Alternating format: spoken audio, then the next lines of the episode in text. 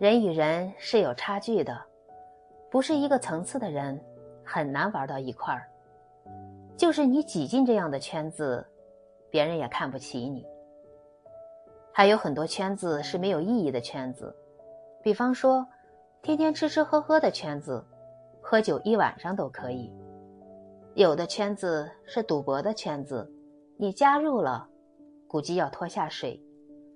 有的圈子是骗子，你可能都是他们行骗的对象。有的圈子是纯粹的瞎聊。浪费时间，所以，在慢慢远离没有意义的圈子，正如古人说的“亲君子，远小人”。